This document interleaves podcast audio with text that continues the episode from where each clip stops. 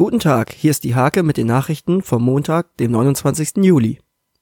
Etwa 750 Besucher haben bei der 28. Ausgabe des Musikfestivals Singing Pub in Hasbergen bei irischem Bier und Whisky gefeiert. Auf der Bühne stand unter anderem die Hausband der alten Kapelle Old Chapel 5 mit Organisator Heiko Mönch.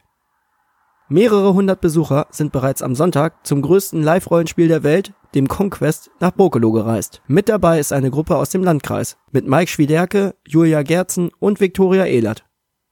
Noreen Bark, Erik Knipping und Friederike Dono von den Landesberger Johannitern sind als Sanitäter beim Musikfestival Deichbrand in Nordholz bei Cuxhaven gewesen. Mit rund 700 Kollegen aus anderen Ortsverbänden haben die drei rund 60.000 Festivalbesucher bei Schnittverletzungen, Schürfwunden oder Alkoholvergiftung versorgt in der ersten Runde des Fußball-Bezirkspokals durfte sich der TuS Drakenburg bei Torhüter Tobias Frese bedanken. Der verhinderte im Elfmeterschießen das Aus des Favoriten aus der Bezirksliga. Kreisliga-Neuling SV Kreuzrock-Rudesdorf gab sich als kniffliger Gegner und erzwang ein 1:1 über 90 Minuten. Im Elfmeterschießen hatte jedoch Drakenburg die Nase vorn das erste von zwei Aufeinandertreffen binnen acht Tagen gewann am Sonntag der SVB Steimke. Der Landesliga-Absteiger setzte sich in der ersten Runde des Fußball-Bezirkspokals mit 2 zu 0 bei Bezirksliga-Aufsteiger SV Intercomata Nienburg durch. Sascha Pachonek war an beiden Toren beteiligt.